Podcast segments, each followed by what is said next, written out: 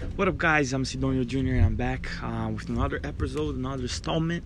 And uh, what up, guys, from Guidance from Above, the podcast. If you don't know about our podcast, we have the link on here on YouTube and on, on my Instagram page as well, Sid98 Fig. Um, so today I want to be talking about you guys about my calling, my calling to be a preacher, right? Um, so it was back in uh, Brazil, right? I grew up in Brazil. I don't know if you guys know. I'm gonna make a video talking about my life story and all, but that's another video, a separate video, right? So um, I was I was born here in Danbury, Connecticut, and uh, with uh, when I was four years old, me and my parents went back to Brazil, and I grew up there for 11 years. I lived there in Brazil, and uh, I grew up in a church called Congreg- Congregational uh, Christian Church of Brazil and uh, my uncles they all preach there and they're all preachers there.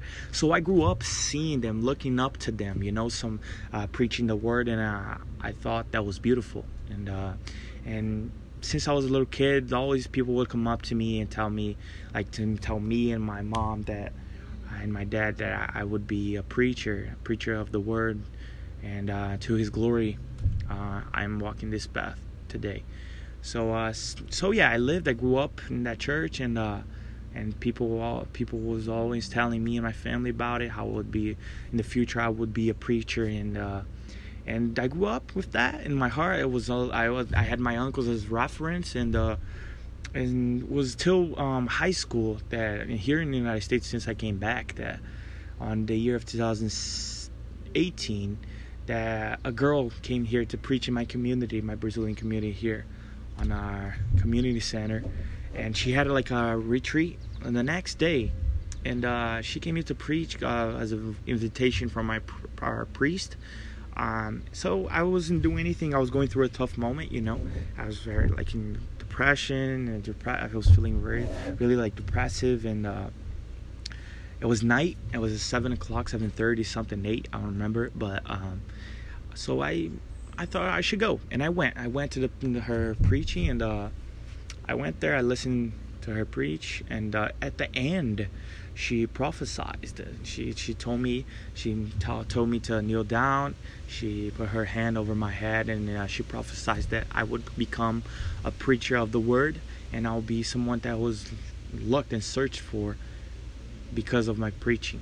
You know, and uh, and here I am today. I'm you know making these videos, these reflections, these messages um, about you know the Word of God, and I'm so thankful for that, um, for that girl's life too. She's from uh, Brazil, and uh, multiple people from various um, regions of the world, and know from Brazil and here told me about that. So um, I'm thankful. I'm very thankful for this path that God has called me to and uh, it's something that I'm so grateful, and it, it's what brought uh, purpose to my life. It's what motivates me today.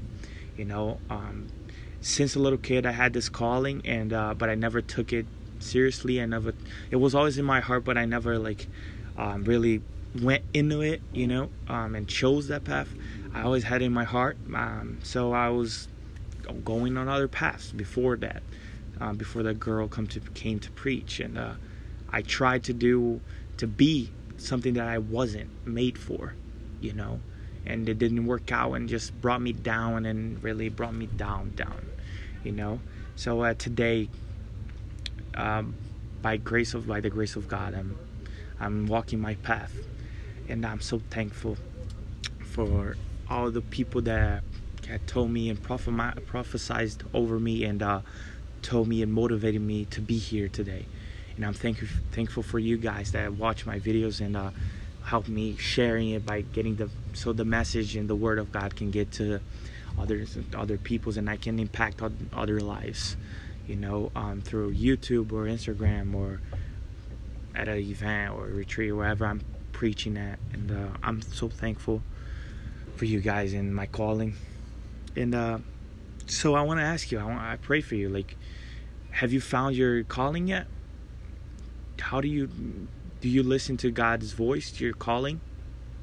Or are you trying to do something else? Or you're looking to do um, what someone else is doing? Or you're walking the path for someone else?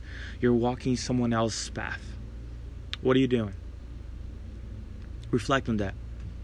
I pray, I pray that you find your path and your calling, and uh, you can work on that because that will give you true uh, uh, life sense, you know, sense of life and where you should go, you know, and uh, it really helped me since I went in it, went to it, and uh, I'm putting my my energy and my am going towards that direction? It helped. It helps. It helps me a lot. You know, it's uh, it's where I found myself. It's where my bones, uh, it, it gets on fire. It gets on fire. My heart beats like stronger when I when I'm doing this stuff. You know, so uh, what what makes you feel like that? You know, what is your calling?